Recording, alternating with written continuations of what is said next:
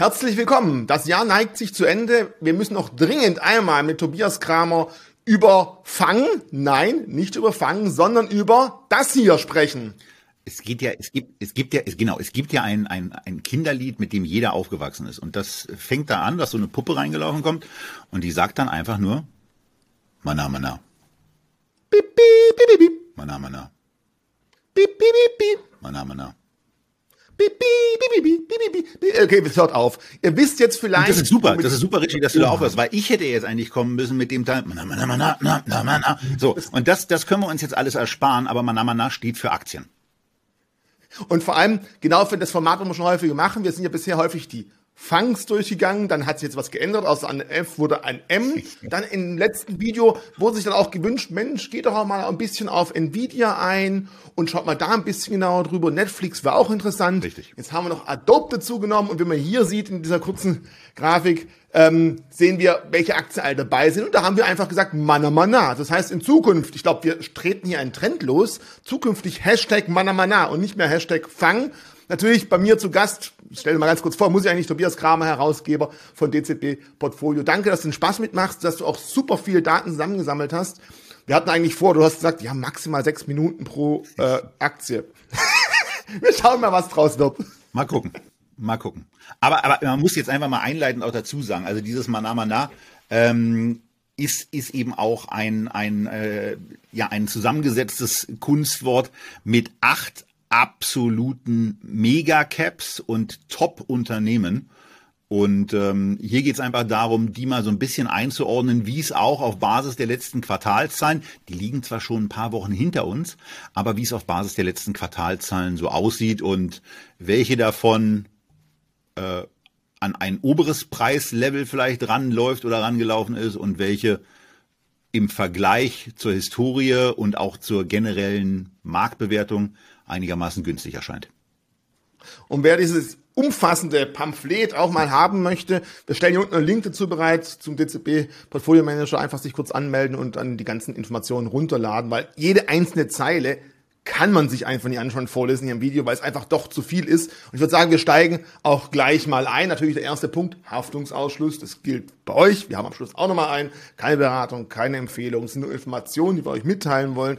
Bitte deswegen nicht losrennen und sofort handeln und äh, dann heißt es nur, weil die zwei gesagt haben, mache ich das. Aber ich meine, das erwarte ich eigentlich von jedem da draußen. Trotz allem, keine Gewähr. Wir haben es, oder vor allem Tobias hat es mit größerer Gewähr, äh, Gewissheit zusammengefasst, aber wir können halt nicht. Ja, und auch die Inhalte von Guru Focus, ne, Richie, die, auch die genau. Inhalte von Guru Focus, die ich ja hier ganz gerne verwende, äh, die sind eben nicht fehlerfrei. Das äh, erleben wir auch das eine oder andere Mal. Und hier sind auch ein paar Dinger drin, äh, wo man dann beim Durchgehen sieht, hoppala, da ist offenbar irgendwie ein Datum äh, nicht reingelaufen, die Kennzahlen sind nicht berechnet, aber ähm, so um eine, um eine Indikation zu geben, also so ein bisschen auf so ein Unternehmen raufzugucken, äh, ist die Aufbereitung sehr, sehr gut geeignet. Und es sind eben A, immer die letzten zehn Jahre, ähm, die man, die man von der Gesamtgeschäftsentwicklung sieht und darüber hinaus eben auch noch die letzten fünf Quartale, die letzten fünf, weil es den Vorteil hat, dass man das letzte Quartal mit dem Quartal von vor einem Jahr auch nochmal direkt vergleichen kann.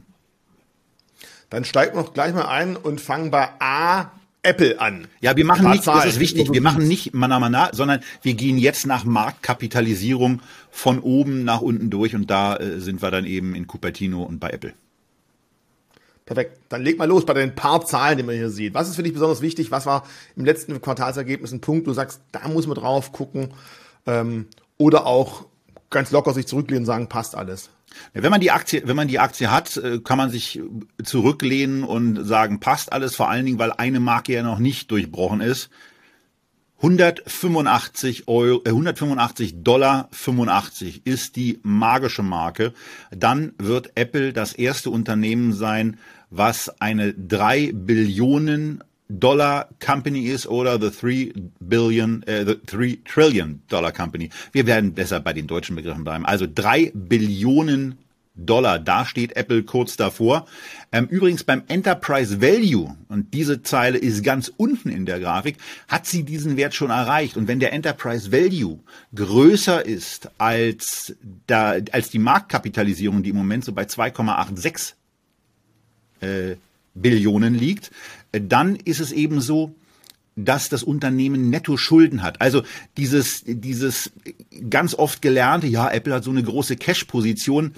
Ja, das stimmt schon, dass Apple eine große Cash-Position hat, aber sie haben eben mehr Schulden als Cash. Und von daher ist die äh, Net-Debt-Position äh, negativ, also die Net-Debt-Position ist positiv, damit haben sie Netto-Schulden und die betragen 0,14 Billionen Dollar. Das klingt so richtig schön harmlos.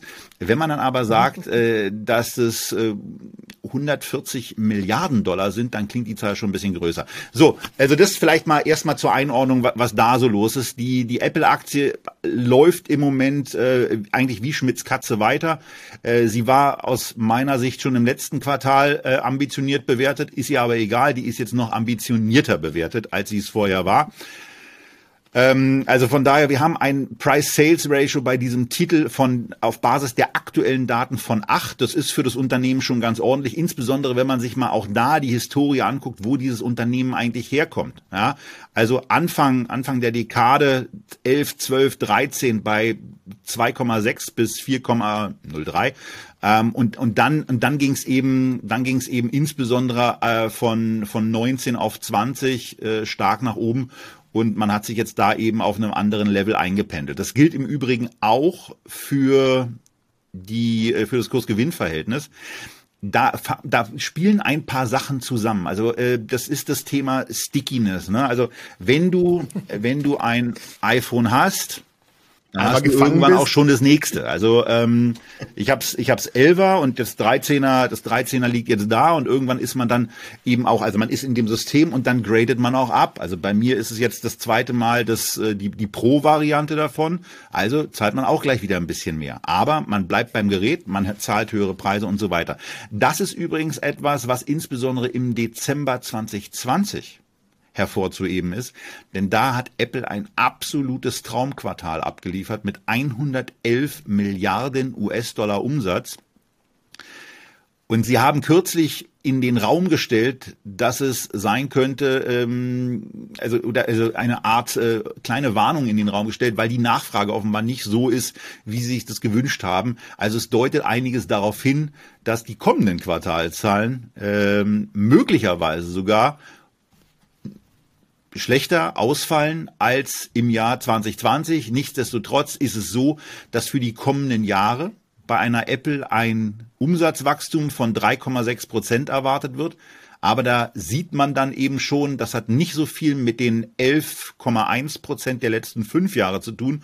Und vor allen Dingen äh, wenn ihr die Folie dann vor euch habt und ein bisschen größer macht, dann guckt euch mal den Vergleich von 20 zu 21 an, denn da geht's von 275 Milliarden US-Dollar auf 366 Milliarden hoch. Also eine sensationelle Entwicklung für so ein großes Unternehmen und ähm, von daher die Erwartungen für die Zukunft sind ein bisschen abgeschwächt. Auch das Gewinnwachstum wird nur bei vier Prozent gesehen und vier Prozent Gewinnwachstum ähm, bei einem, bei einem für 23 erwarteten Kursgewinnverhältnis von 29. Das ist ein bisschen, das ist ein bisschen arg. Da sollten Sie sich vielleicht dann doch mal überlegen, ob Sie mit dem Auto ein bisschen hinmachen, um neue Fantasie äh, in das Geschehen zu bringen. Aber so für alles, was man bei dem Titel sieht, ist die Apple-Aktie äh, schon ordentlich teuer. Also für mich persönlich wäre es so, ich, ich habe die Aktie ja im, im Depot, ich verkaufe sie im Moment nicht, weil ich sie auf in den in, schon vorher auf eine auf eine vernünftige Gewichtung für mich runtergebracht habe. Aber ich würde sie im Moment auch äh, auch nicht kaufen. Ähm, das kann ein Fehler sein, weil Bewertungsniveaus, die hoch geworden sind, können natürlich immer noch höher steigen. Aber ähm, ich, ich glaube, äh, dass es dass es attraktiver bepreiste Unternehmen gibt und äh, mindestens zwei davon werden wir in der Sendung hier auch noch haben. Vielleicht gerade zum Thema Fantasie. Ja, das Apple Car hört man immer wieder, aber ich glaube auch eine andere Fantasie klopft so langsam an der Tür an. Ja, wir werden nachher noch zum Meta, Metaverse kommen. Es gibt ja die ersten Gerüchte, dass äh, Apple eventuell in nächster Zukunft auch ein eigenes nicht nur Google, also nicht Google Glass, Apple Glass, das auch wirklich für die virtuelle Realität geeignet sein soll und viel, viel leichter sein soll. Das kann ja durchaus auch noch ein bisschen Treiber sein, wenn es wirklich kommt. Und wenn wir das laufende Jahr mal zurückschauen, ich meine, der Prozessor M1, den sie auf ARM-Technologie rausgebracht haben, zeigt ja auch, früher waren sie bei IBM, dann bei Intel, jetzt haben sie komplett selber entwickelten CPU, der ja durchaus auch ziemlich interessant von der Rechenleistung auf dem Stromverbrauch ist. Also auch da, sie bewegen sich weiter. Immer das, ich bin ja auch jemand, der eigentlich gesagt hat, zum fünften Mal ein iPhone mit einer kleinen Funktion und einem anderen Gehäuse, langweilig. So langsam kommt auch selbst für mich da Musik rein, wo ich sage, oh, die also so, da geht schon einiges mehr, wo man vielleicht sagen kann, da ist wirklich noch Fantasie möglich für die Zukunft. Metaverse wird aber nachher eh nochmal etwas genauer eingehen. Da haben wir auch andere Aktien dabei, die nicht nur vom Namen her, sondern auch von der Technik da sicherlich davon profitieren werden. Also das, das Thema, das Thema mit der Brille, das hatten wir ja schon in den vorangegangenen Gesprächen.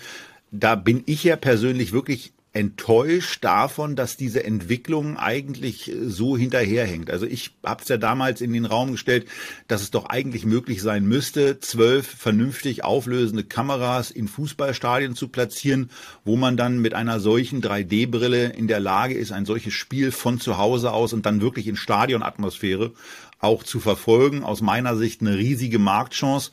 Und da ich so eine Brille ähm, als äh, quasi Heimbausatz von Samsung äh, schon im Jahr 2015 auf hatte, also wo man wo man ein wo man so ein Gehäuse nimmt, äh, wo wo dann irgendwelche äh, ja Spiegel oder oder oder äh, Objektivveränderungen oder Objektive dafür sorgen, dass man eben ein 3D-Gefühl bekommt oder zumindest diesen diesen Raum dieses Raumgefühl bekommt. Mhm. Das spannt man da ein, guckt nach links, guckt nach rechts, sieht, dass sich alles in der Tat dann auch so verändert, ähm, diese Technik gab es schon vor über sechs Jahren. Und was mich in der Tat wundert, ist, dass es offenbar so lange braucht, das dann zur Marktreife zu bringen. Ich habe letztens einen Kommentar dazu äh, gehört, dass mir jemand gesagt hat, es könnte an der Bandbreite liegen, weil äh, normalerweise habe ich ja diesen, diesen sehr, sehr reduzierten Blick auf den Fernseher. Mhm. Ähm, und da geht eine 4K-Bandbreite eben ganz gut durch.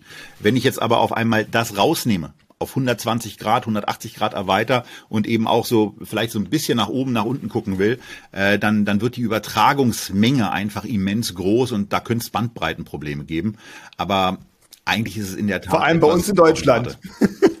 Aber so häufig so, dass erst die Technik da ist in letzter Zeit oder nach die Anwendung kommt. Das passiert auch in letzter Zeit scheinbar immer wieder auch bei Blockchain-Technologien, dass man plötzlich sagt, hoppala, jetzt haben wir eine Technologie, da können wir aus einem Metaverse-Coin machen. Ist es natürlich nicht, aber man kann es halt einfach verwenden dafür. Aber wie gesagt, da bei dem Thema Metaverse, beim Namen Metaverse sind wir nachher auch und natürlich auch bei Nvidia werden wir da nochmal etwas genauer drauf eingehen. Lass uns doch jetzt mal zu Microsoft springen, weil ich glaube, die sechs Minuten haben wir schon bei der ersten Aktie locker überschritten. Ist ja auch egal. Microsoft, ja.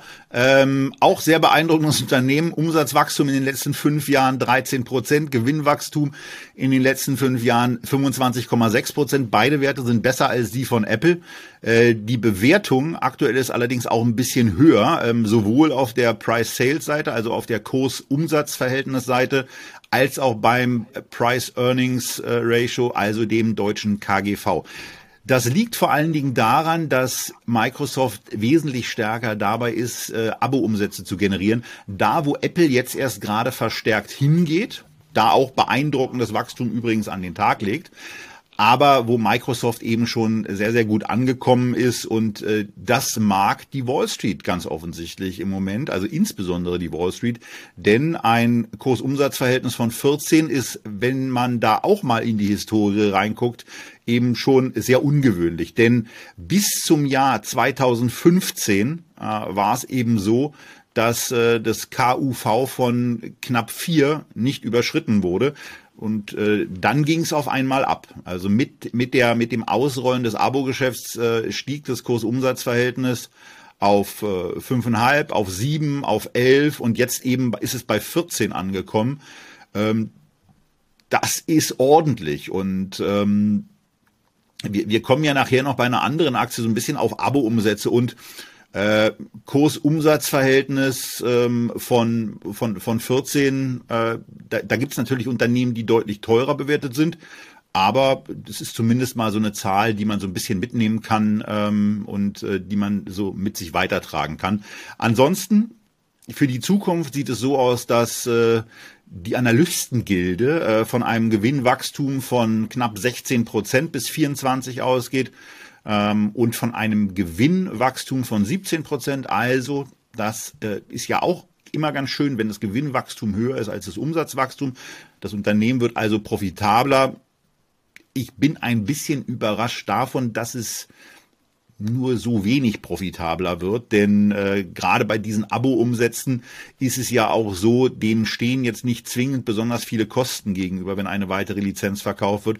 Und man darf natürlich auch eins nicht, äh, nicht vergessen, die Preissetzungsmacht. Denn wenn ein Unternehmen beispielsweise 100 äh, Microsoft 365 oder wie immer das heißt, Lizenzen eingekauft hat und der Preis davon 10 Euro auf 12 Euro nach oben geht, dann werden die mit großer Wahrscheinlichkeit nicht in Windeseile ihre Systeme umstellen, Schrägstrich umstellen können. Und das ist etwas, was für so ein Unternehmen wie Microsoft natürlich extrem wichtig und auch sehr angenehm ist. Eine spannende Zeile bei Microsoft, ähm, die sich in den letzten Jahren auch noch deutlich nach oben entwickelt hat, ist die Nettomargenzeile. Das ist im Income Statement im oberen Drittel dieser Auflistung äh, die letzte Zeile. Und äh, da kann man dann schon sehen, dass man im, äh, im September zu Ende gegangenen Quartal die Nettomarge von 45 Prozent erreicht hat, während auf der TTM, also den Trailing 12 Months, den letzten zwölf Monaten, noch bei 38,5 liegt. Also das ist alles irre beeindruckend. Wenn ich die Aktie hätte, was ich leider nicht tue, äh, dann würde ich sie mit großer Wahrscheinlichkeit äh, behalten. Ähm, das, das Pack-Ratio, was wir ja eben bei der Apple auch schon so quasi hatten, also das erwartete Gewinnwachstum nehme ich hier 17 Prozent und gucke mir demgegenüber mal das 23er KGV an, was bei 30,5 liegt. Das ist zwar bei 2,1, aber dafür hat man das zweitwertvollste Unternehmen der Welt, ähm, was immer noch mit zweistelligen äh, ja, Prozentzahlen wächst und auch den Gewinn steigern kann. Vielleicht auch interessant, obwohl ich echt gespannt drauf bin. Im März 22 wird ja Microsoft das erste Mal seit langem wirklich ihre Office-Pakete eine gehörige Preissteigerung reinpacken, also mal wirklich ordentlich mehr Geld dafür verlangen. Und da wird es auch spannend, ob der Markt das komplett annimmt. Ich bin auch bei dir, die meisten Unternehmen, die jetzt wirklich auf 365 umgestiegen sind, die werden es einfach hinnehmen. Wie die meine Preissteigerung, die sind dieses Jahr gerade umgestiegen. Und jetzt muss ich mich an neue Preise gewöhnen? Ja, natürlich nicht gewusst. Ich meine, du hast dich vorbereitet auf den heutigen Termin. Ja, aber doch, nicht, aber, aber, aber, doch nicht so, dass ich mir dann auch noch die Paketpreise angucke. Nein, jetzt nicht so gewaltig, keine Angst, aber das erste Mal halt wirklich spürbar. Also bis zu zehn Prozent. Okay, das ist ganz spannend. Vor dem Hintergrund äh, finde ich ja eigentlich diese Umsatzsteigerung, äh, diese Umsatzsteigerungsschätzung mit 16 Prozent pro Jahr äh, fast ein bisschen konservativ. Ähm, ja, also ist, ist, ist, ein tolles Unternehmen. Also ist ein tolles Unternehmen und ähm, am besten ist man nicht nur Kunde, sondern auch Aktionär von dieser Gesellschaft. Und am idealsten dann, äh, wenn man sich zu den günstigen Multiples bis zum Jahr 2015, als es die Aktie noch für unter 45 Dollar gab, eingedeckt hat.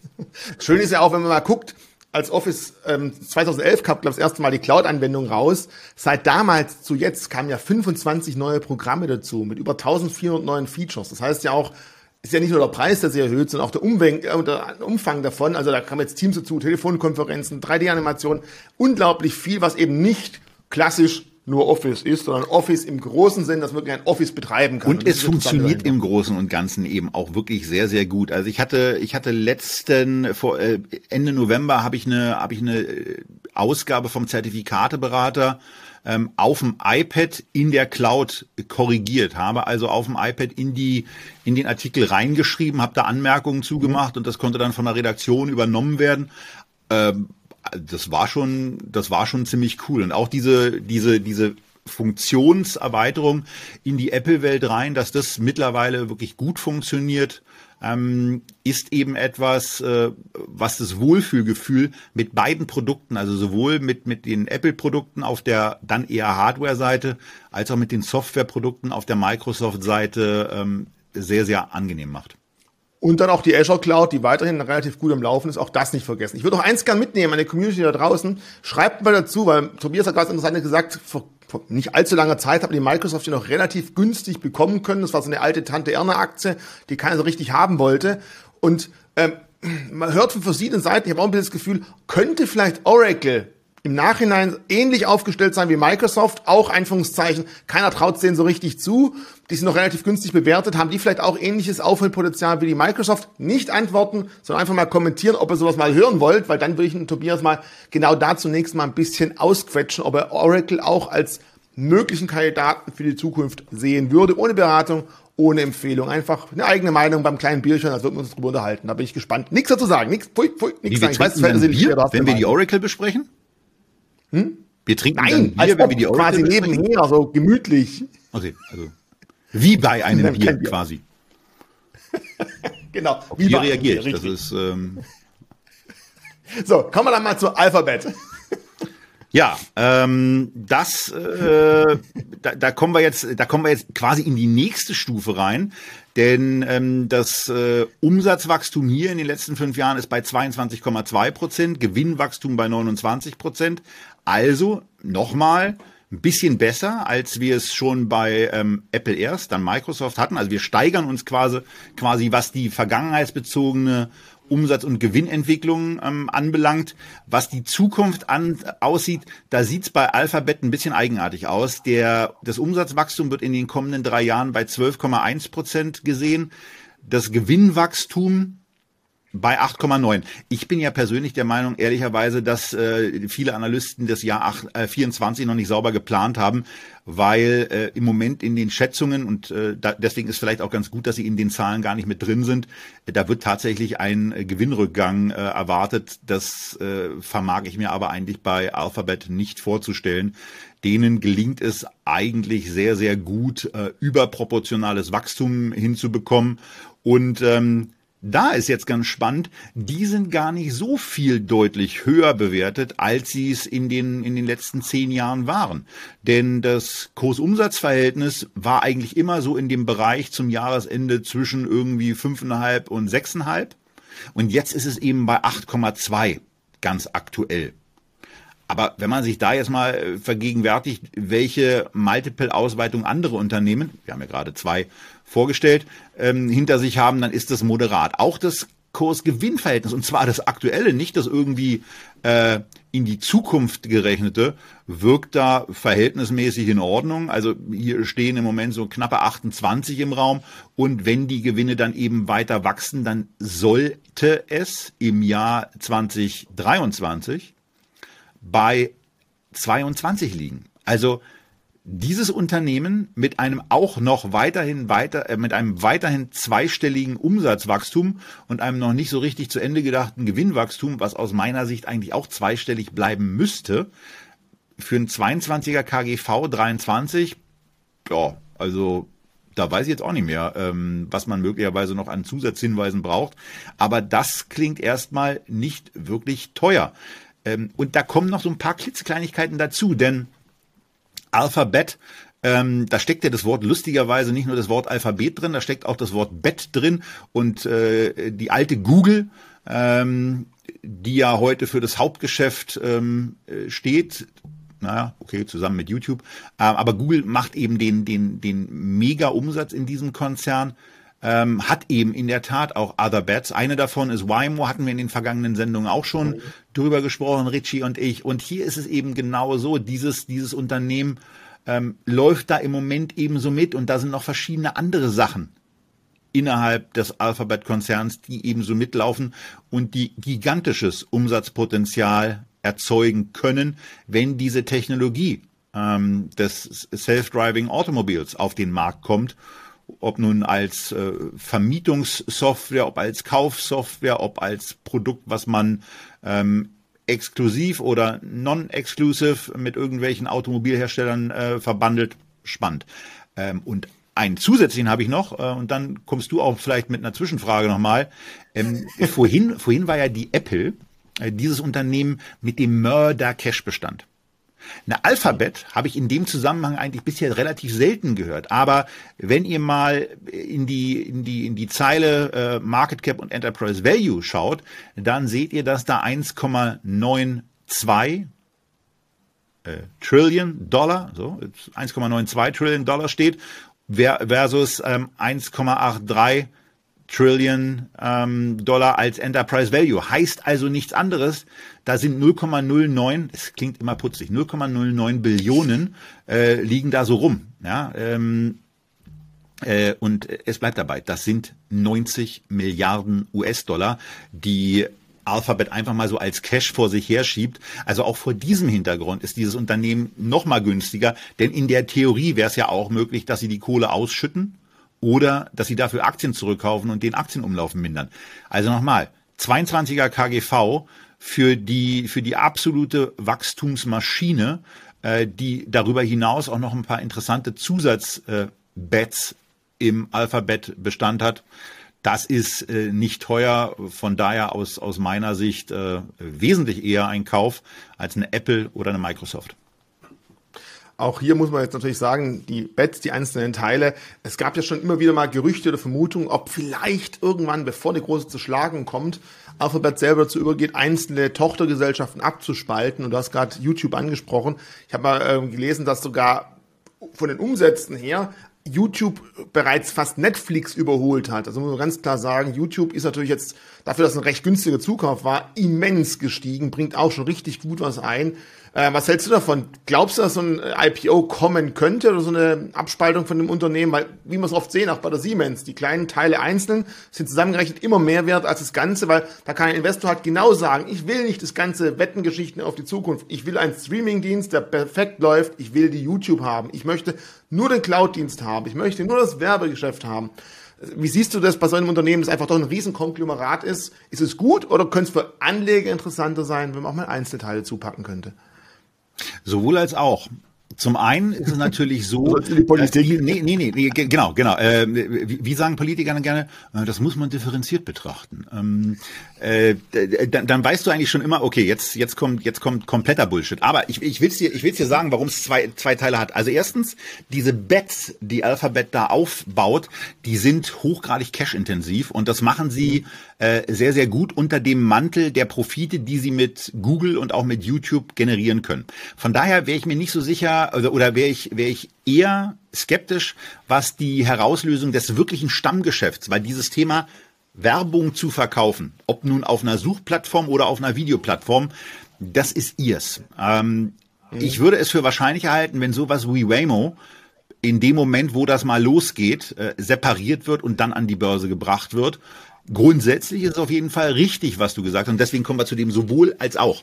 Ähm, denn äh, sowohl haben wir jetzt und als auch ist es eben so, dass der Kapitalmarkt diese einzelnen Geschichten wesentlich einfacher erfassen kann. Und das geht uns ja allen so. Also wir werden das gleich mhm. beim nächsten Unternehmen übrigens mal äh, genau ein bisschen machen. Da gehen wir mal äh, bei der Amazon ein bisschen tiefer rein, ähm, also ein bisschen, wirklich ein bisschen tiefer rein und nehmen uns mal einen Bereich speziell vor und äh, gucken auch mal nach einer Bewertung. Und von daher ist es bei Alphabet so, dass ja genau diese Struktur auch für ein besseres Verständnis des Kapitalmarkts gewählt wurde. Und jetzt ist eben in der Tat die Frage, wann lassen Sie dem mal Taten folgen? Die Technologie, wie gesagt, also ich, ich glaube, dass da ich, ich glaube, dass da Google als Produkt und ähm, die Technologie, die auf YouTube auch eingesetzt wird, relativ eng beieinander liegen. Mhm. Aber, oh mein Gott, da kann ich mir natürlich genauso gut täuschen, wie ich richtig liegen kann. Äh, das Entscheidende bei der Aktie ist, dass sie, äh, dass sie, was die Bewertung anbelangt, äh, im Moment die beste der drei bisher vorgestellten Aktien zu sein scheint und dass man hier vielleicht auch mal gucken sollte, ob man, ob man in dieser Aktie in adäquatem Maße positioniert ist. Das ist eine rein persönliche Meinung. Und zum Thema Google und YouTube. Ich meine, Google ist die Suchmaschine Nummer eins auf der Welt, YouTube die Suchmaschine Nummer zwei auf der Welt von der Frequention. Was ja auch schon eigentlich zeigt ja schon, oder? Das, aber ganz ehrlich, mir geht's ja auch so. Ich bin oft zu faul zum Lesen. Häufig, bevor ich gucke, wie irgendwas bei einer Schnittsoftware funktioniert, gucke ich bei YouTube und nicht bei Google. So geht scheinbar anderen auch. Aber okay, genug zu Alphabet. Gehen wir zum nächsten A. Gehen wir zu Amazon. Genau, Amazon. Ähm, etwa gleich viel wert wie, wie Alphabet. Also die beiden Unternehmen liegen bei 1,92 und 1,72 Billionen. Na gut, sind 200 Milliarden Unterschied, also quasi, quasi das gleiche. Ähm, äh, Amazon, Amazon ist, ist für mich das Unternehmen, was trotz höherer Bewertungen aber eigentlich das chancenreichste in, in, dieser, in dieser Gesamtvorstellung ist. Und äh, das liegt ähm, zum einen daran, dass wir jetzt quasi fast beim, beim Wachstumspeak angekommen sind. Amazon hat es geschafft, in den letzten fünf Jahren um 28,3 Prozent zu wachsen. Den Gewinn hat man um 58 Prozent jedes Jahr gesteigert, fünf Jahre lang. Da muss man natürlich relativierend dazu sagen. Und deswegen ist eben schön, dass ihr jetzt in dieser, in dieser Aufbereitung die gesamte Gewinnhistorie der letzten zehn Jahre sieht. Da muss man natürlich dazu sagen, dass bis zum Jahr 2015 quasi dieses Amazon-Prinzip gegolten hat, nach dem Motto, wir brauchen keine Gewinne, wir brauchen Wachstum. Und man das gesamte Geld immer wieder in Wachstum investiert hat und einfach gesagt hat, in dem Moment, wenn wir Cash, ähm, Cash und auch, und auch gewinnneutral wachsen, dann zahlt quasi, dann zahlen wir quasi selber unser Wachstum, das ist das günstigste Wachstum, was wir haben können. Und ich habe das leider auch zu spät verstanden, irgendwann dann schon und ähm, habe auch diese Aktie äh, aus meiner Sicht bei mir im Depot noch zu niedrig und aus zu niedrig ist sie aus folgendem Grund. Das Gewinnwachstum in den nächsten, äh, das Umsatzwachstum in den nächsten drei Jahren wird bei 15 Prozent gesehen. Das Gewinnwachstum, jetzt kann man sich mal so ein bisschen anschnallen, bei 41 Prozent. Äh, das liegt natürlich insbesondere an einem Bereich, der gerade auch läuft wie Schmitz Katze und das ist der Bereich AWS. Das sind diese Amazon Web Services, also die Möglichkeit für Unternehmen, Technologie relativ preiswert im Vergleich zu dem, was es vor 10 oder 15 Jahren so gab, wo, wo, wo mich dann ähm, die, die Techniker damit untergefragt haben, wollen wir uns diesen Server kaufen? Kaufst halt heute keinen Server mehr, sondern du mietest eine bestimmte Serverkapazität, eine Load Balancer Kapazität und irgendwas anderes an Fachvokabular, was ich wahrscheinlich nie verstehen werde. Die mietest du an. Ähm, und äh, das Anmieten grundsätzlich verstehe ich schon. Ich kapiere nicht so richtig, wie es Amazon da schafft, mit seinen Webservices eine derartige Profitabilität hinzubringen, aber das bringen sie. Da kommen wir gleich zu. Nur da kommt, da kommt eben ganz, ganz viel von dem erwarteten Gewinnwachstum her, was dazu führt, dass in 23 das Kurs-Gewinn-Verhältnis auf Basis des aktuellen Kurses bei etwa 32 liegen sollte, bei einem Gewinnwachstum, was erwartet wird, äh, bei 41 Prozent äh, sieht man dann schon, äh, dass wir hier jetzt in dem Bereich sind, wo das Gewinnwachstum größer ist als das Kurs-Gewinn-Verhältnis. Und das ist natürlich dann eine Geschichte, die äh, für eine, für eine preiswerte Aktie spricht. Und für die Preiswürdigkeit dieser Aktie spricht vielleicht auch eine zweite Sache. Und da kommen wir jetzt zu einem, zu einem zweiten Slide zur Amazon-Aktie, die ich aus der Amazon IR-Präsentation fürs Q3 geklaut habe. Und zwar einmal auf der linken Seite, da stehen die gesamten Net Sales, also die, die Netto-Umsätze, wie die sich entwickeln. Und da ist auch so eine kleine Grafik drin, die, äh, also das kleinste Kuchenstück äh, mit 12% Umsatzanteil, aber 57 Milliarden Dollar Umsatz in den letzten zwölf Monaten. Das ist eben diese AWS-Sparte, die auf der rechten Seite, das ist eine Seite weiter oder zwei Seiten weiter, dann eben auch nochmal als Segment abgebildet wird. Und da stehen dann so Sachen drin wie 39-prozentiges Wachstum year on year mit einem Operating Income in einer Größenordnung, ähm, was schon, was schon ordentlich ist. Also da, da kommen dann eben einfach mal 30, 30 Prozent an Marge, nicht netto, aber an Marge heraus und das Ganze kombiniert mit einem Wachstum auch da ähm, beim Operating Income von 39 Prozent. Und äh, ja, also da, da, da würde der Bayer wahrscheinlich, da, da legst du die nieder. Ähm, und das bedeutet für 2021, ja, wenn man mal dieses, dieses Jahr, das, das endet ja jetzt bald, unterstellen, so ein bisschen interpolieren, dass für 2021 62 Milliarden US-Dollar an Sales, also an Umsätzen zu erwarten sind und 19 lasst es uns mal rechnerisch aufrunden auf 20. Das ist ein bisschen mehr, als es wahrscheinlich sein wird, aber es lässt sich dann im Kopf viel, viel einfacher nachher machen. Ähm, also 20 Milliarden US-Dollar Operating Income aus diesem Bereich. So, und äh, wenn man dann mal anfängt, das Wachstum, was AWS seit längerem zeigt, zu interpolieren nur auf zwei Jahre, dann ist dieses Unternehmen in zwei Jahren bei 120 Milliarden Sales und 36 Milliarden US-Dollar Operating Income Einkommen. Und da kommt es dann eben zu dem Punkt, dass man sich fragt, was ist sowas eigentlich alleine wert? Ja, und wenn man so diese, diese Technologieunternehmen sich anguckt, die irgendwie was im, im, im Bereich mit, mit, mit, mit Software, mit äh, Technologie, mit Vermietung, mit regelmäßigen Einkünften haben, dann kommt, stolpert man über so ein paar Unternehmen. Die passen jetzt nicht alle, äh, wie man in Berlin sagt, wie Arsch auf Eimer ähm, äh, zu der, zu der AWS-Story, aber eine Palantir, Price Sales 25, eine Paycom, Price Sales 24, eine UiPath, Price Sales 20. Ähm, zwei der vorgestellten, also zwei der genannten Unternehmen äh, sind beim Gewinn negativ. Ja, das ist eine AWS ganz offensichtlich nicht. Und eine, eine Paycom hat einen KGV von 140. Oder auch eine Intuit, um mal ein bisschen günstiger zu werden. Price Sales 17, KGV 74. Ähm, und wenn man dann auch ein bisschen weitergeht und das Ganze mal auf mindestens 20 Milliarden Market Cap nach oben schraubt, dann ist man dann ist man bei einer Service Now, da ist man bei einer Atlassian, da ist man bei einer Etienne und dann ist man so im Mittel auch bei 25 Price Sales und auch nicht so bei unbedingt kernprofitablen Unternehmen. Und hier gibt es eine Unternehmung mit in 21 voraussichtlich, voraussichtlich 62 Milliarden Umsatz und 20 Milliarden Operating Income. So, und da, da kann man jetzt ja mal so ein bisschen Multiple äh, Spielereien machen.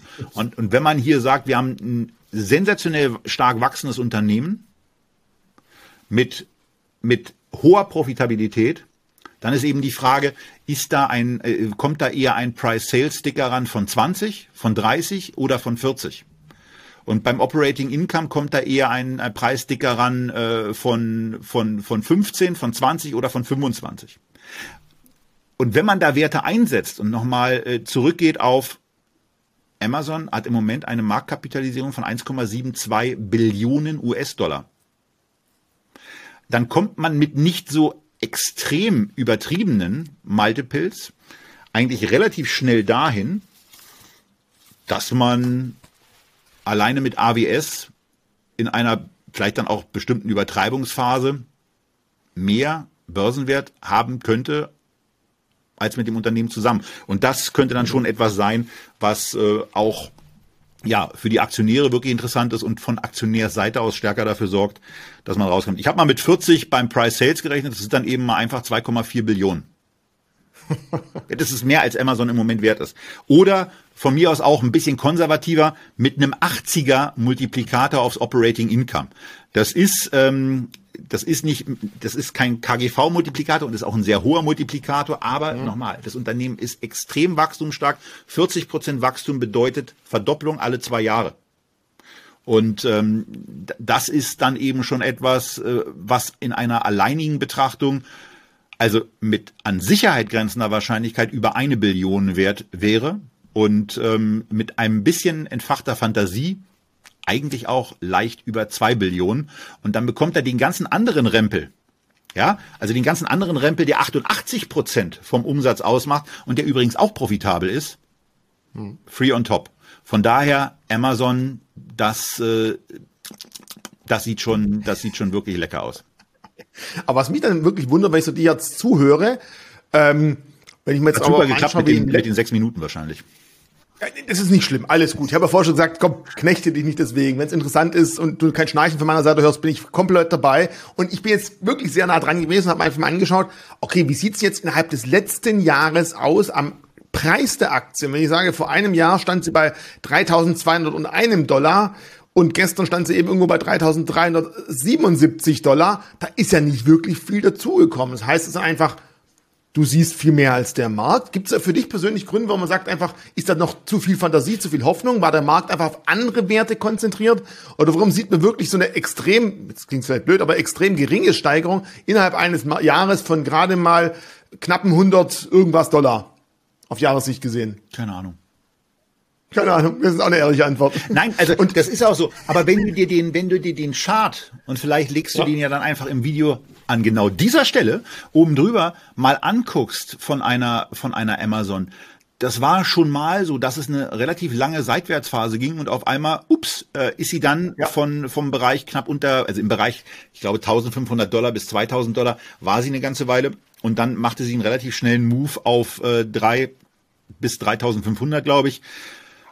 So, das, das ist eben offensichtlich bei diesem Titel so. Aber äh, das ist, das ist ja manchmal auch so, ähm, ja, die, die, das Wachstum und wenn eine, wenn eine Aktie dann gerade in Mode kommt und so weiter, ähm, vielleicht, vielleicht wird im Moment auch einfach vermisst, wie die, wie die Kommunikation jetzt neu aussieht. Jetzt gab es den Vorstandswechsel, äh, Jeff Bezos ist abgetreten, der, der ehemalige AWS-Chef, der leitet mhm. den ganzen Laden jetzt und äh, also das ist etwas, das ist eine Aktie, sage ich ganz klar, die möchte ich bei mir persönlich vor den nächsten Quartalszahlen aufgestockt haben und ähm, das ist quasi mein To-Do in der Weihnachtszeit, dass ich, ich muss irgendwas anderes verkaufen. Ich habe da schon eine relativ konkrete Idee, was das sein wird. Aber ähm, also Amazon möchte ich gerne stärker im Depot haben, weil also lustigerweise die Vorbereitung auf, auf, auf dieses auf, auf dieses Gespräch hat mich darin nochmal bestärkt. Also vorher war das nur so ein bisschen bisschen abstrakt, aber jetzt hatte ich mir nochmal ein paar Zahlen angeguckt.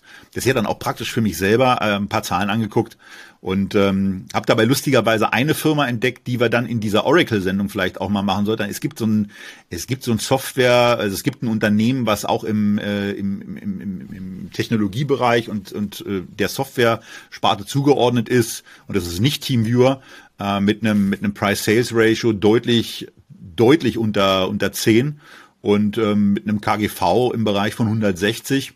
Der eine oder andere kann ja einfach mal in den Kommentaren auch raten, welches Unternehmen das sein könnte. Ähm, aber da, da, da findet man dann schon das ein oder andere, was auch nochmal einen anderen Blick wert ist. Aber Amazon auf Basis der Zahlen ist äh, für, für mich eben eine, eine, eine ganz spannende und auch tolle Position fürs Jahr 2022. Das heißt also, unser nächstes Video ist schon mal mit zwei Aktien besetzt. Was ich noch interessant finde, sowohl bei Amazon als auch bei Alphabet, du hast vorhin von den Bets gesprochen. Alphabet ist ja inter, unter anderem auch in der Biotechnologie-Sparte schon unterwegs. Ich bin gespannt, was Amazon als nächstes Großes ausrollt. Ich warte echt darauf, dass sie das Gesundheitswesen noch stärker irgendwo in USA als erstes mal torpedieren und auch stärker, die sind ja schon dort im Online-Apothekengeschäft drin, dass sie es noch mehr in die Richtung ausbauen oder was die sonst noch so in der Schublade haben, weil die sind einfach bisher immer sehr innovativ gewesen, haben Sachen gebracht, von denen wir als User gar nicht wussten, dass wir das überhaupt brauchen, ich, aber sie bringen es voran. Ich bin lustigerweise genau auch aus dem Grund, den du gerade sagst, also aufgrund dieser Macht, die ja auch von Amazon inzwischen da gesehen wird, wesentlich stärker der Meinung, dass hier eine Aufspaltung eigentlich mhm. anstehen müsste. Müsste. Ich, ich werde das übrigens, also ich war das übrigens eigentlich auch schon für diese, also ich, nicht eigentlich, ich war das auch schon für dieses Jahr. Weil genau das, was du da sagst, nach dem Motto, die, die Sorge aus anderen Branchen, wenn Amazon in irgendwelche Bereiche reingeht, dann äh, schlagen ja alle schon die Hände über dem Kopf zusammen. Und äh, genau das, was du sagst, das Gesundheits, da haben sie es ja schon mal versucht, vielleicht ein bisschen überambitioniert, mhm. aber das Thema ähm, Pillen verkaufen, äh, also das, das läuft ja nach meinem Wissen eigentlich auch schon. Ähm, aber da, da kann man sicherlich noch mehr machen und äh, also in, in der Markt, der Markt ist groß und äh, da gibt's ja im Zweifel auch ein paar Player, die man mal weil Amazon ja jetzt gelernt hat mit Whole Foods, dass es möglicherweise auch sinnvoll ist, so ein paar stationäre Anbindungen zu haben. Mhm. Da gibt's ja, da gibt's ja Unternehmen, die sich dafür anbieten würde, möglicherweise auch sowas auf der stationären Ebene zu machen. Ähm, muss man dann sehen. Aber äh, also genau aus dem Grund ist eben die Aufspaltung aus meiner persönlichen Sicht hier viel eher ein Thema, als es, als es bei einer, bei einer Google äh, im Moment ansteht. Die haben, die haben nämlich, was Profitabilität anbelangt, eben ja. nur ihr, ihr Werbegeschäft, was sie mit, mhm. äh, mit Google und mit Alphabet, äh, mit Google und mit YouTube machen. Und dann haben sie den kostenintensiven Rest, also den zum großen Teil kostenintensiven Rest. Und da, da geht eben schon noch, noch einiges. Klar, die machen jetzt auch, die machen jetzt auch äh, Sachen in der Cloud. Ähm, aber das, das, also der, der fette Umsatzbringer bei, bei Google äh, ist, äh, bei Alphabet ist eben Google und äh, dann auch noch YouTube und danach äh, der ganze andere Kram kostet im Moment eben einfach Geld. Das ist bei Amazon anders. Amazon ist in, äh, wenn ich es richtig äh, in Erinnerung habe, in allen in allen drei Sparten profitabel, ähm, strugglen da manchmal ein bisschen, weil sie dann auch wieder ordentlich Geld investieren. Aber ähm, in AWS sind sie eben satt profitabel und von daher Sagen wir einfach mal, Amazon wird nicht das letzte Mal gewesen sein, dass wir darüber sprechen. Und zum Thema Cloud ist einfach so, stell dir vor, du hast einen Surfer daheim oder im Büro stehen, den zahlst du halt zu 100 Prozent, der ist aber nie zu 100 Prozent ausgelastet. Und bei Cloud hast du halt einen Vorteil, die vermieten quasi 100 Rechner an 120 Personen und der, oder 120 Unternehmen, da jeder nicht komplett immer zu 100 Prozent ausgelastet ist, können sie so gewisse Teile davon eben auch abschöpfen. Und das ist ein großer Vorteil. Und natürlich die Masse macht. Sie kaufen halt nicht wie ihr dann bei euch einen Surfer, sondern die kaufen halt einen ganzen Stall voll und könnt damit amerikanische Kleinstädte danach wahrscheinlich auch heizen. Das ist auch das Geheimnis dahinter. Aber das soll es dazu gewesen sein. Kommen wir zu Meta, der nächste, wo wir jetzt einen Namen gewohnt hatten. Facebook, jetzt Meta, Google, dann Alphabet, Square, dann Block. Die machen es absichtlich, habe ich langsam das Gefühl. Ja, ja, und ähm, das ist ja, das ist ja auch deswegen, weil äh, Facebook ist von der Marke her einfach so im Eimer und mittlerweile auch so schlecht beleumundet, dass diese, dass diese Neuausrichtung ja sicherlich Sinn macht. Ähm, ja. Im Übrigen Facebook eben auch viel mehr ist als Facebook. Das war ja bei Google und Alphabet dann auch so, dass man sich dann irgendwann ja. umbenannt hat. Rechtfertigt. Und äh, da, da ist es eben auch so. Warum man es jetzt gleich auf diese neue Schiene des Metaverse, äh, das ich noch nicht so ganz durchdrungen habe inhaltlich, ähm, äh, schieben muss, sei denen überlassen. Meta ist auf jeden Fall ein griffiger Name und man muss dann eben einfach wissen, dass da Facebook mit bei ist, aber eben mit bei und mit bei bei einem Unternehmen, äh, was mit Instagram ein offensichtlich äh, bei den sozialen Netzwerken wesentlich freundlicher gesinntes äh, Gesamtwerk geschaffen hat. Also da sind da sind die ganzen da sind die ganzen Modsköpfe deutlich niedriger vertreten. Das sagen mir zumindest immer wieder Leute, die auf Instagram aktiv sind. Und äh, hinzu kommt eben auch noch äh, diese zwei Milliarden nutzerstarke Community, die bisher nicht monetarisiert wird in dieser in dieser App namens WhatsApp. Und ähm, da steht ja jetzt auch offensichtlich die die Möglichkeit ins Haus, dass man mit WhatsApp bezahlen kann. Die Chinesen reiben sich so ein bisschen verwundert die Augen und sagen, es ist ja lustig, dass die Amis da auch schon drauf kommen. Aber ähm, wenn, wenn so ein Unternehmen wie, wie Meta dann eben in der, in der westlichen Welt darauf kommt, hat man, glaube ich, durch, also der, diejenigen, die es nutzen und die Google Pay nutzen oder die Apple Pay nutzen, das ist schon eine sehr, sehr komfortable Geschichte. Und wenn man dann auch noch eine andere Möglichkeit hat, beispielsweise über sein Mobiltelefon äh, jemandem, mit dem man, äh, keine Ahnung, äh, irgendwelche Transaktionen auch vielleicht weiter entfernt gemacht hat ähm, oder wenn, äh, wenn jemand, der in Europa arbeitet, vielleicht Geld nach Afrika schicken will und dann nicht mehr das äh, rabiat teure Western Union braucht. Äh, das ist dann schon etwas, was äh, gut für die Menschen sein kann und auch gut fürs Unternehmen äh, im Übrigen. Und ähm, trotz allem, trotz allem Ge Ge Gemosere, äh, sowohl auf den Plattformen als auch über Facebook, ist es eben so, dass es Facebook in den letzten fünf Jahren gelungen ist und jetzt mal ins Unternehmen rein, die Umsätze um 33,6 Prozent pro Jahr zu steigern. Und das ist jetzt äh, bei den fünf erst vorgestellten Aktien schon mal der Spitzenwert, äh, den wir, den wir hier haben. Das ähm, Gewinnwachstum liegt hinter dem von Amazon. Das mag nicht so besonders überraschen, weil, wie gesagt, Amazon kam dann eben von einer noch immer recht niedrigen Basis Facebook war von, äh, Meta war von Anfang an auf Gewinne geeicht, wobei damals waren sie ja noch Facebook, ist ja in Ordnung. Die waren von Anfang an auf Gewinne geeicht und das sieht man im Übrigen auch, wenn man sich die Nettomargenzeile da mal anguckt. Äh, da haben sie nur im Jahr 2012 mal einen relativ rabiaten Einschub gehabt. Das dürfte dann, das war nach dem Börsengang, äh, den sie recht teuer gemacht haben. Dann haben sie sich so ein bisschen, so ein bisschen runter gequatscht und mit den Kosten auch entwickelt. Aber danach, ab 2013, sieht es ja äh, sehr, sehr ordentlich aus. In der Spitze waren sie bei 40 Prozent Nettomarge. Jetzt sind sie so ähm, in 21 äh, wird das, das ist beispielsweise so eine Stelle, wo man dann sieht, na ja, die Zahlen bei Guru Focus sind dann nicht so immer hundertprozentig ähm, äh, verlässlich wirkend, aber Gut, hier ist eine TTM-Betrachtung drin, hier ist die Dezember 21 Betrachtung schon drin. Also sagen wir mal, die liegen bei 25 Prozent Nettomarge. Das ist ja ein toller Wert, ja. Äh, und in den nächsten drei Jahren geht es eben darum, dass im Moment erwartet wird, dass Meta weiter wächst mit 16 Prozent pro Jahr und beim Gewinn dann eben netterweise auch mal das Umsatzwachstum schlägt.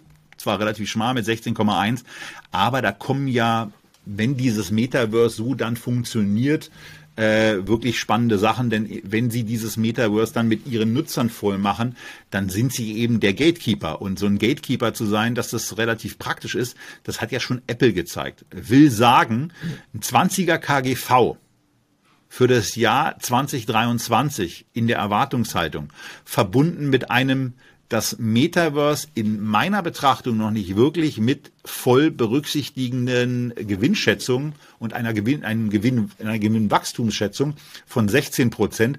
Auch das ist nicht teuer.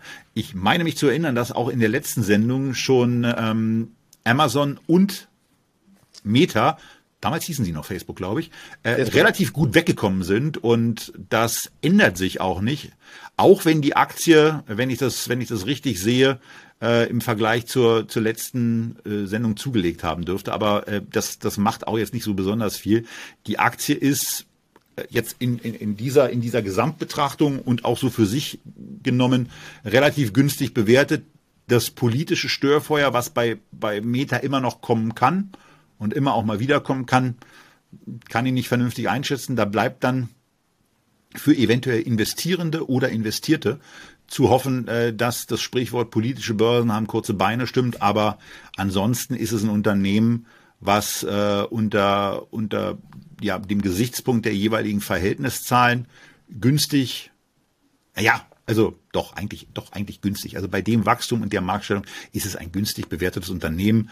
Äh, ist es knapp davor, auch wieder ich glaube, sie waren schon kurz drin, sind dann aber wieder rausgeflogen aufgrund eines leichten Kursrückgangs äh, in den in den Trillion Dollar Club aufgenommen zu werden. Sie liegen bei 937 Milliarden Marktkapitalisierung, tragen auch 35 Milliarden Cash mit sich rum. Also ähm, ja, das wäre das wäre es zu zu Meta. Vielleicht ganz kurz zu dem Thema Bezahlen über WhatsApp. Die werden es ja dann nicht eben mit dem normalen Euro und dem normalen Dollar machen, sondern die werden wahrscheinlich über ähm, eine Firma äh, gewisse Stablecoins auflegen. In Brasilien wollen sie damit anfangen, mit dem sogenannten PEX-Dollar die Bezahlung über WhatsApp zu testen und dann schauen, ob sie stückchenweise vielleicht auch später mit dem eigenen Diem-Coin ähm, das gleiche eben dann äh, vornehmen werden. Zum Thema Metaverse. Ich bin für die Zukunft sehr gespannt. Ich persönlich, jetzt keine Beratung, keine Empfehlung, ich bin nicht hundertprozentig technisch. Immer noch nicht. Bin, immer noch nicht. Ich bin sehr nah dran, aber einfach, ich gebe es immer zu. Es gibt immer Leute, die sind besser, muss man einfach zugeben. Es gibt definitiv natürlich für mich zukünftig nicht das eine Metaverse. Ich glaube nicht, dass es sich durchsetzen wird, dass nur eine Firma ein Metaverse haben wird, sondern es wird wahrscheinlich verschiedene geben. Und das Geheimnis wird, glaube ich, sein, dass du aber nur einen Avatar hast, mit dem du dann irgendwann von einem Metaverse zum nächsten auch wechseln kannst. Also da bin ich der Meinung, dass es dazu Hä? kommen wird, wird sehr, sehr was, spannend. Was, was, was mache ich dann? Also ich gehe dann. Äh, ein Avatar, das heißt, du hast eine Avatar digitale Avatar habe ich verstanden. Und dann, du kannst dann von einem Metaverse, Metaverse von ehemals Facebook, zu einem anderen Metaverse, zum Beispiel vom Computerspielehersteller wechseln, zum Beispiel zum Metaverse von Tencent wechseln und wieder zurück. Und die, die, die ganze Geschichte außenrum läuft weiter, auch wenn du nicht da bist, es bleibt nicht stehen. Und theoretisch, stell dir einfach vor, wie verschiedene Räume. Ein Raum Metaverse Facebook, ein Raum Metaverse äh, Blizzard Entertainment, ein Raum Metaverse Tencent und Geheimnis wird sein, glaube ich, wie du deinen eigenen Avatar zukünftig pflegen kannst. Und was ich als spannendes Thema sehe, es gibt gerade zwei große Themen, die man hört. Metaverse und Web 3.0. Und Web 2.0 war ja unter anderem Facebook der Gründer davon und auch YouTube, dass man einfach sagte, ich bin Ersteller von Content, habe aber kein Recht an den Content, habe auch kein Recht an meine eigenen Daten. Und ich glaube, mit äh, Web 3.0 wird es mehr und mehr dazu übergehen, dass Personen stärker auf ihre eigenen Daten zugreifen und die kontrollieren können. Und dann wird spannend, inwieweit dann noch weiter groß Werbung gemacht werden kann, wenn ich als User meine eigenen Daten stärker unter Kontrolle habe. Aber das ist jetzt wirklich mal so unkenrufen in die Zukunft. Aber gerade mal Metaverse und Web 3.0. Man kann das beides kombinieren. Es kann aber auch komplett konträr zueinander laufen. Und ich bin da unglaublich gespannt, was die nächsten ein, zwei, drei Jahre uns da bringen werden, weil da ist wirklich eine Musik drin. Und da kann es in beide Richtungen ausschlagen oder einfach komplett kombiniert werden und genau die gleiche Richtung weiter eingeschlagen werden. Ich, ich dachte ja eigentlich immer, dass, dass, dass, die, dass die Bestrebung von, äh, von Meta genau die ist, dieses, dieses große Metaverse zu haben, wo dann eben äh, beispielsweise solche Sachen stattfinden. Aber wie gesagt, das, ich, also ich glaube, zum Metaverse wird noch sehr, sehr viel geben.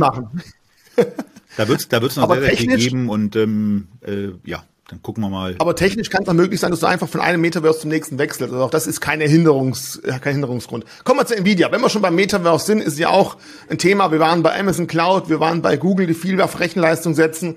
Ähm, da ist natürlich Nvidia der nächste Punkt, der auch gewünscht wurde, dass wir uns die Aktie mal genauer anschauen sollen. Mhm.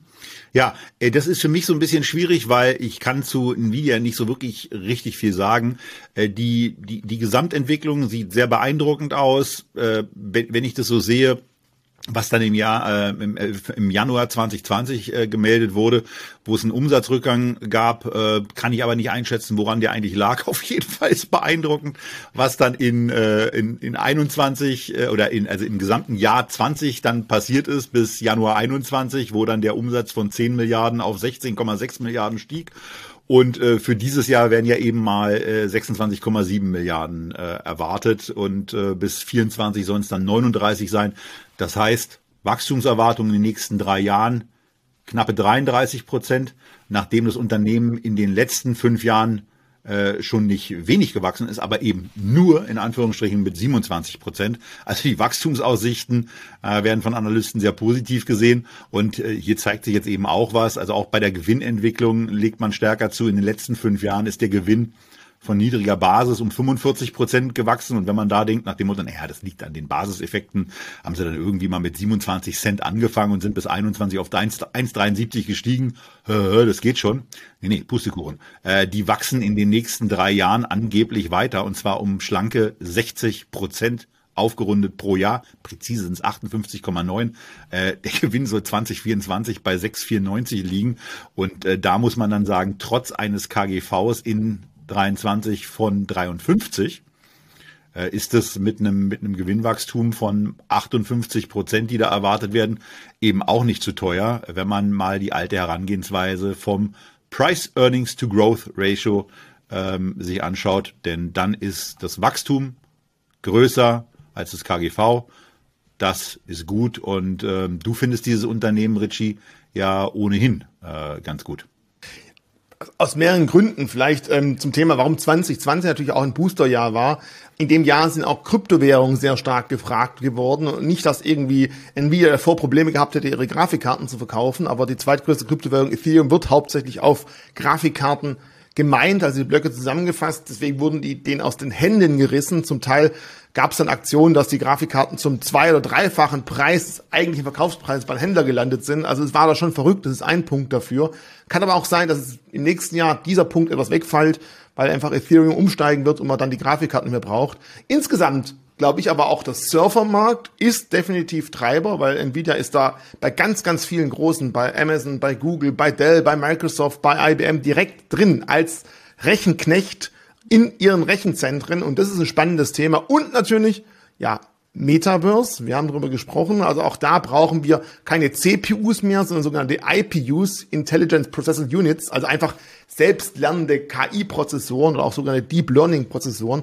Und jetzt wird's wieder verrückt, das ist wieder der Ursprung von Nvidia, Spielegrafikkartenhersteller, für solche Spielegrafikkarten haben sie schon recht früh auch angefangen, Deep Learning Softwares laufen zu lassen, um die Beschleunigung und Darstellung von Spielen zu verbessern. Und auf dieser Basis haben sie jetzt wunderbar den Einstieg in diese IPU-Welt. Da sind sie eigentlich momentan der führende Lieferant von Chips. Aber da werden sie nicht immer die einzigen bleiben. Da klopft jetzt übrigens auch schon Intel, die die meisten schon tot gesagt haben, an und haben mit dem Loi 2 einen Prozessor angekündigt, der ebenfalls in diesem IPU-Markt für intelligente Prozessoren, die einfach KI, äh, Logiken erkennen und dementsprechend zum Beispiel auch in diesem Metaverse, wenn man gerade nicht da sein kann, irgendwelche anderen Personen darstellt, die gar keine Menschen sind und die trotzdem wie Menschen agieren. Das wird auch spannend. Und Graphcore werden die nächste Aktie, die, oder noch, Entschuldigung, keine Aktie. Graphcore ein Unternehmen, in Großbritannien gegründet 2016, sehr, sehr interessant, wird für nächstes Jahr wahrscheinlich ein IPO erwartet, die von der Rechenleistung, was KI-CPUs oder IPUs angeht, bereits jetzt schon mit Nvidia Schritt halten kann.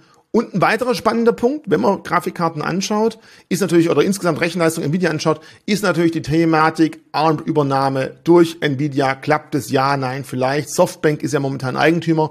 Jeder, der irgendwo ein Handy hat, da läuft ein ARM-Prozessor drauf. Die meisten werden aber nicht von denen hergestellt, sondern sie vergeben die Lizenz und jemand anderes baut die dann für die. Auch der M1, haben wir vorher drüber gesprochen, basiert auf dieser Technologie. Und da wartet ja gerade Nvidia drauf, dass sie das übernehmen dürfen. Das ist schon lange am Laufen. Die britische Regierung hat sich etwas negativ ausgesprochen, jetzt auch die amerikanische. Es wird ziemlich, ziemlich spannend werden, denn auf dieser Prozessoreinheit, auf dieser Architektur bauen jetzt bereits Firmen, wie zum Beispiel die Amazon selber, ihre eigenen Chips für den Surfermarkt. Graviton 3 wäre zum Beispiel ein Chip, der auf ARM läuft. Und wenn eben ARM nicht von Nvidia genommen werden kann, haben sie da doch Konkurrenz, die sie eigentlich ins eigene Land holen wollten. Natürlich, Nvidia hat die Aussage getroffen, wenn die Übernahme klappt, wir werden nichts daran ändern. Wir werden weiterhin alles frei und offen halten. Genauso wie Facebook bei der Übernahme von, App, äh, von WhatsApp gesagt hat, wir werden niemals irgendwo das Ganze ins eigene System reinnehmen. Wir werden niemals Werbung draufschalten. Und da haben vielleicht auch viele am Markt draus gelernt und gesagt, ja klar, die ersten Jahre werden sie dann noch versuchen, das einzuhalten, aber irgendwann ist ja auch nachvollziehbar, werden sie entweder die Konkurrenten vor der Tür stehen lassen, die Preise erhöhen oder nur die guten technischen Fortschritte in eigene Rechensysteme einbauen und der Konkurrenz vielleicht immer nur die letzte Generation übergeben. Das ist ziemlich spannend, ähm, aber ich glaube ganz klar, wir haben viele Zukunftsthemen. Du hast gerade vorher autonomes Fahren angesprochen. In den meisten großen Systemen stecken da Rechner von Nvidia drin, die eben mit Kameras, mit Ultraschall, mit Laser, mit verschiedenen Systemen äh, kooperieren können und dementsprechend ein autonomes Fahren überhaupt ermöglichen. Und also alle Zukunftsbranchen, die irgendwo mit Rechenleistung zu tun haben, da hat einfach Nvidia die Finger mit im Spiel, ist definitiv äh, spannend. Ich bin auch neugierig, wie das Ganze sich zukünftig weiter vernetzen und entwickeln wird. Also dementsprechend ja, eine schöne Aktie. Hat sich gelohnt, die mit aufzunehmen. Ja, äh, also äh, hätte sich auch gelohnt, die ins Depot aufzunehmen, aber viele von den Zuschauern werden das vermutlich getan haben und äh, die Story ist ja noch nicht zu Ende erzählt. Das muss man schon sagen. 33 Prozent erwartetes Wachstum in den nächsten Jahren bis 24 und äh, 58,9 Prozent Gewinnwachstum. ja, das heißt also für die Aktie aus, offensichtlich auf keinen Fall, äh, dass äh, die Wachstumsgeschichte da vorbei ist. Dann schauen wir uns die letzte für diesen Tag heute an, und zwar nee, Adobe. Die vorletzte. Die vorletzte, Verzeihung, die vorletzte von der Marktkapitalisierung. Ja, verdammt, da habe ich jemanden unterschlagen. Stimmt, da fehlt ja noch ein N, du hast recht. Adobe, die vorletzte. Genau. Ja, Adobe, Adobe ist reingekommen. Also das hat, das hat einen klaren, äh, einen klaren Echtgeld-Hintergrund. Äh, wir, wir machen da, wir machen da zweimal im Jahr äh, der Christian Röhl und ich eine, eine Tenbagger-Sendung und ich wähle da auch aus Guru-Fokus nach bestimmten Kriterien aus und die Aktie hat es eben zum zweiten Mal hintereinander geschafft, als, als, äh, ja, als Unternehmen, was immer ein 267 Milliarden US-Dollar Market Cap mitbringt, äh, in diese also diese Kriterien, die dafür aufgestellt sind, zu erfüllen. Also das ist äh, wirklich schon alleine das mal sehr beeindruckend. Und hier zeigt sich mal wieder dieses ganze Thema Abo, Recurring Revenue, wiederkehrende Umsätze ist etwas, was total schön ist und was an der Börse gut ankommt. Das sieht man an diversen Stellen. Erstens am Wachstum, 22 Prozent in den letzten fünf Jahren. Das sieht man und zwar Umsatzwachstum. Das sieht man am Gewinnwachstum, 39 Prozent in den letzten fünf Jahren.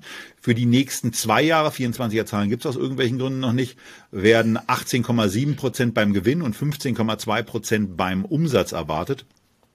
Und äh, was man hier eben auch wieder sieht, und deswegen wieder der Blick in die, in die Zeile des dritten Blocks, wo die Valuation Ratios stehen, ja, die Aktie hat irgendwie mal äh, in 11 und 12 noch mit einem mit einem Umsatzmultiple von 4 oder von 3 notiert. Äh, dann dann schwang sie sich so in den Bereich 7 bis 10 auf und jetzt ist sie bei 18 angekommen und äh, das ist eben äh, wieder ein Beleg dafür, dass diese das A bestimmte Unternehmen äh, in, in andere Multiplier äh, reingewachsen sind oder jetzt anders bewertet werden. Das ist natürlich auf der anderen Seite, wenn solche Unternehmen mal aus der Mode kommen, äh, auch ein Risiko nach unten, weil man, weil man merkt nach dem Motto, naja, äh, diese, diese, diese, diese Cloud, die, die, ähm, die Adobe da anbietet, die kommt vielleicht nicht mehr so gut an, äh, gerade in dem Bereich, weil es ein sehr, sehr teures Produkt auch ist. Also da, da geht es eben nicht wie bei Microsoft um ein sehr umfangreiches, umfangreiches Softwarepaket, was man für sechs, sieben Dollar im, im Monat bekommt,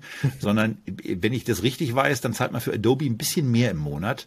Und damit äh, werden natürlich auch Konkurrenten auf den Plan gerufen, die da, die da irgendwas Cloudiges, moderneres, äh, webigeres äh, so hinstellen.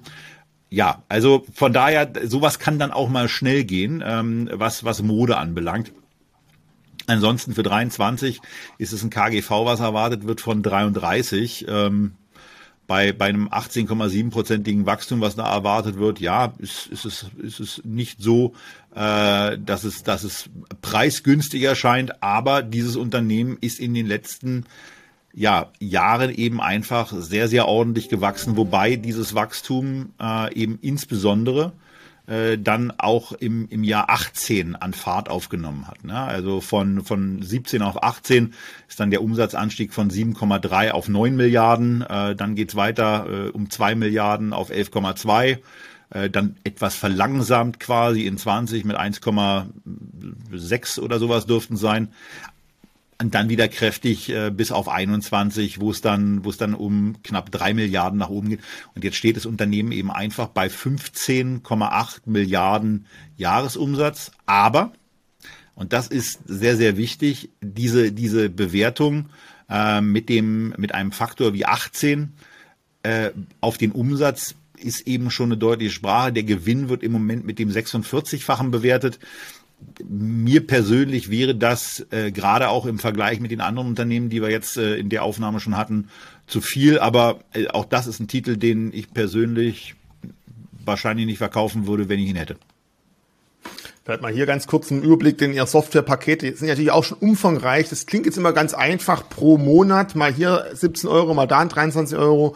Aber wenn man tiefer einsteigen möchte, gerade im Grafikbereich, wenn man dann eben sagt, man braucht. Ja, aber du brauchst eben Creative Cloud. Also das ist ja das, was die meisten dann immer nutzen.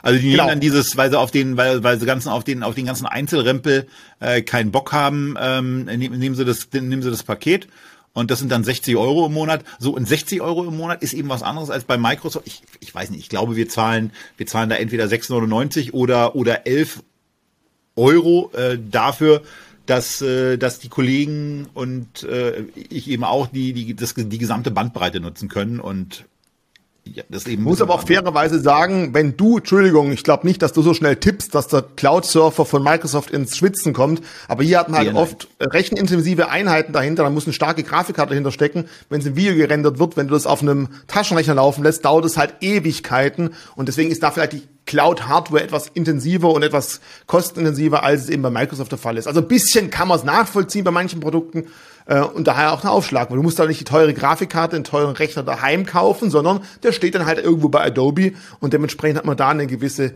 Einsparung bei der Anschaffung von irgendwo Hardware zu Hause. Ja, das sieht so, man ja auch an den Umsätzen, ne? Das sieht man auch an den Umsätzen. Also Microsoft hat das wesentlich preisgünstigere Produkt, ja. macht aber trotzdem äh, nicht, nicht 15,8 Milliarden US-Dollar Umsatz im letzten Geschäftsjahr, sondern 168 das ist ja so auch so ein marginaler Unterschied, ähm, der, der eben deutlich macht, dass da schon noch eine ganze Menge zwischen den beiden Unternehmen liegt. Aber Adobe ist eben, wie gesagt, mit Faktor 18 im Moment äh, beim Kursumsatzverhältnis. Eine Microsoft ist ja demgegenüber fast schon preiswert mit äh, den 14, die wir vorhin schon genannt hatten. preiswert. Mhm. Ja, ja. So, da kommen wir jetzt aber wirklich zum letzten Unternehmen, also nicht das letzte Unternehmen, sondern halt einfach in der Reihe von der Marktkapitalisierung. Netflix. Netflix, ja, also ein Unternehmen, was, was ich ja viel stärker beim letzten Mal wahrgenommen habe, dass es, dass es gewünscht wurde. Von daher haben wir jetzt einfach beide mit reingenommen. Dadurch ist auch der Titel, dadurch, dadurch war klar, wir haben hier Ns ähm, äh, mit dabei, wir brauchen irgendwas mit N im Titel. Also von daher, äh, Netflix war der, war der finale Faktor äh, zu Manamana und Adobe war dann die Aktie, die wir noch mit reingenommen haben, weil wir auch noch ein A brauchten.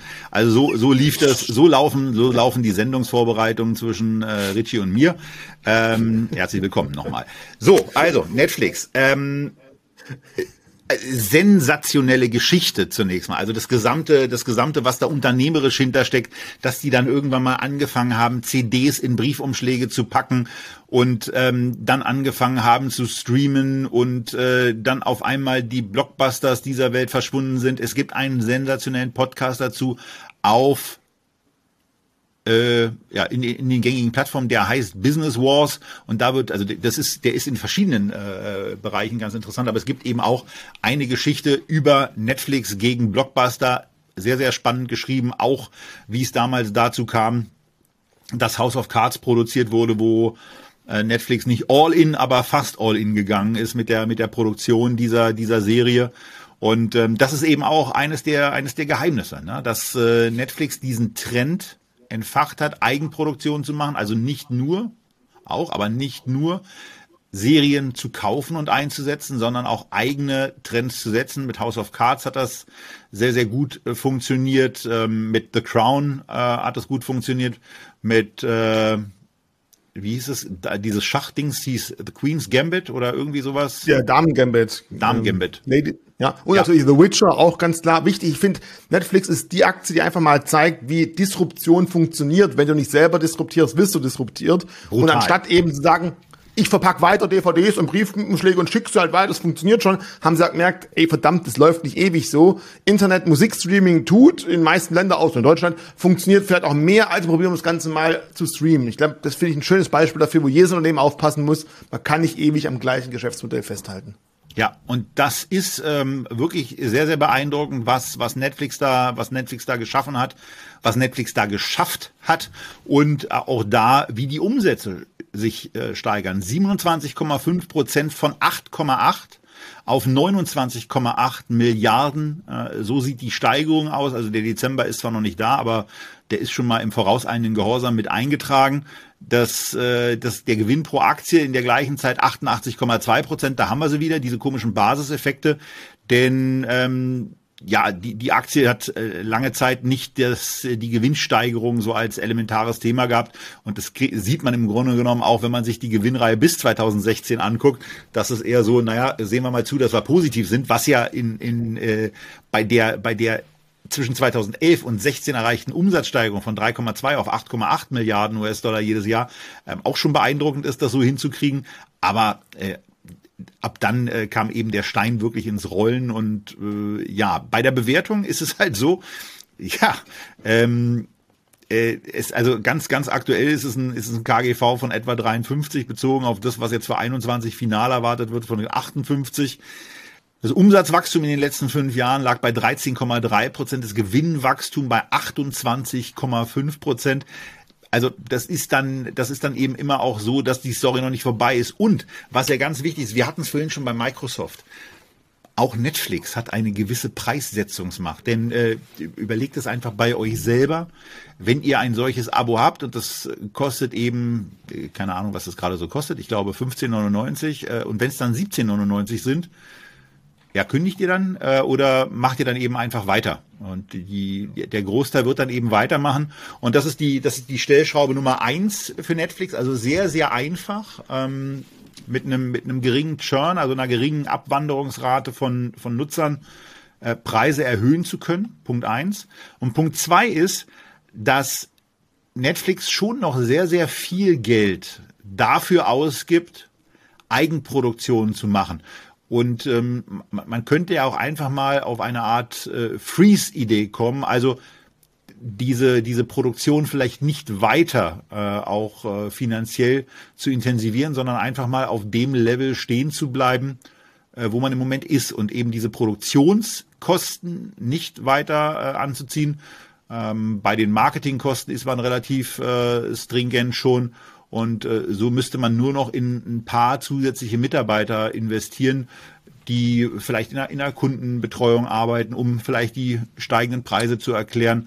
Aber also ich weiß ja nicht, ich weiß ja nicht, wie es bei dir ist, Richie, aber bei mir ist es immer so, dass ich bei Netflix viel mehr zu sehen hätte, als ich sehen kann. Ich komme leider eh momentan nicht dazu, vielleicht auch wegen meiner Augenrinder. Wenn ich mal abends eine halbe Stunde Netflix gucken kann oder Disney Plus, bin ich glücklich. Aber dann fallen mir selber schon die Augen zu. Also ich bin auch definitiv einem Überangebot entgegengestellt. Aber ich habe gerade auch gesagt, ich gucke halt nicht nur Netflix, ich gucke halt mal Disney Plus, ich gucke auch mal Amazon Prime. Also die Konkurrenz ist ja auch mitgewachsen. Manches davon gab es halt früher nicht. Aber auch da bin ich so ein Opfer, der halt dann anstatt einem halt drei so blöde Dienste hat, weil halt überall was läuft, wo mich gerade interessiert.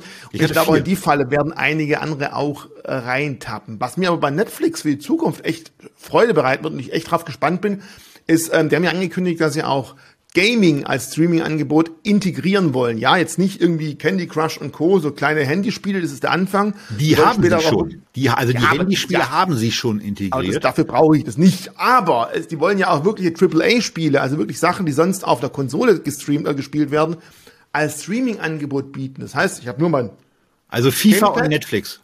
Zum Beispiel. Ich habe mein Gamepad, ich verbinde dem Gamepad mit dem zum Beispiel Fire TV Stick und hoffe natürlich, dass ich eine halbwegs gescheite Internetleitung habe. Dann könnte ich sogar bis zu 4K das Ganze streamen. Und gerüchteweise könnte es sogar noch weitergehen. Jetzt spinne ich mal es könnte auch sein, dass Netflix sich mit ins Metaverse reinklingt, weil du hast deine Lieblingsserie zu Ende geschaut, jetzt nicht House of Cards, ist nicht ganz so actionlastig, aber zum Beispiel The Witcher, ja, wenn dann eben irgendwann äh, unsere polnischen Kollegen nebenan mitprogrammieren wollen, dass du nach die Serie in der Serie auch weiterspielen kannst als Computerspiel. Also auch solche verrückten Ideen gibt es bereits schon, ob das jetzt bald kommt oder nicht. Aber man braucht ein bisschen Fantasie für die Zukunft.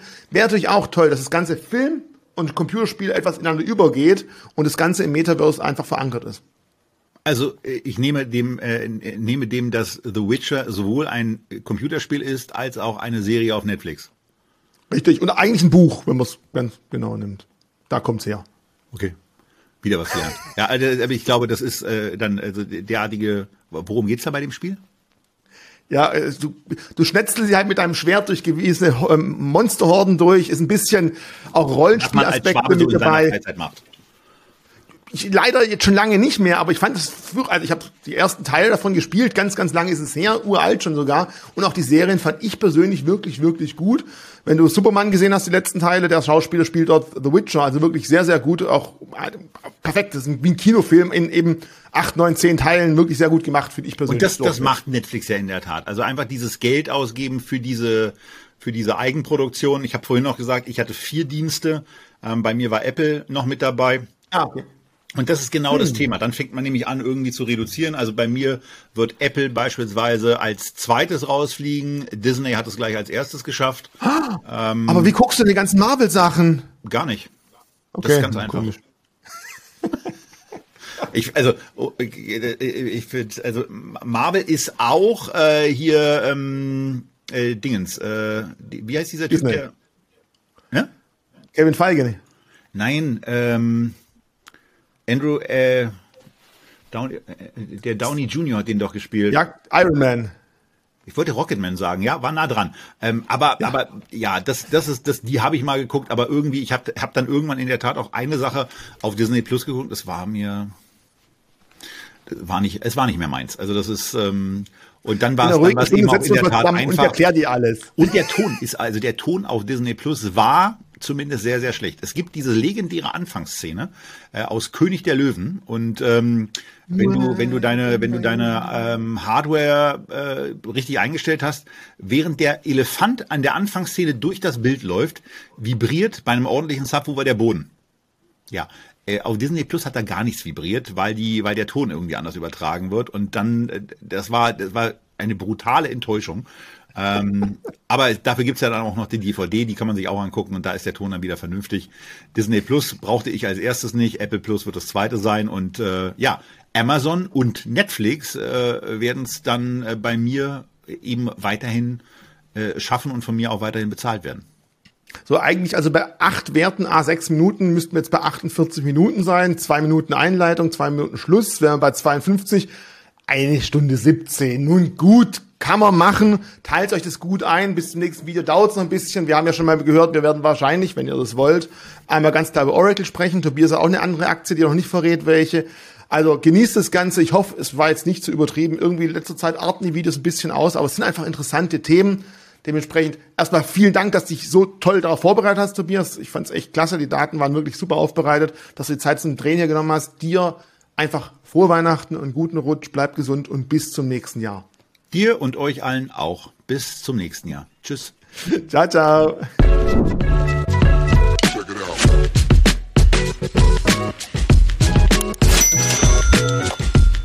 out.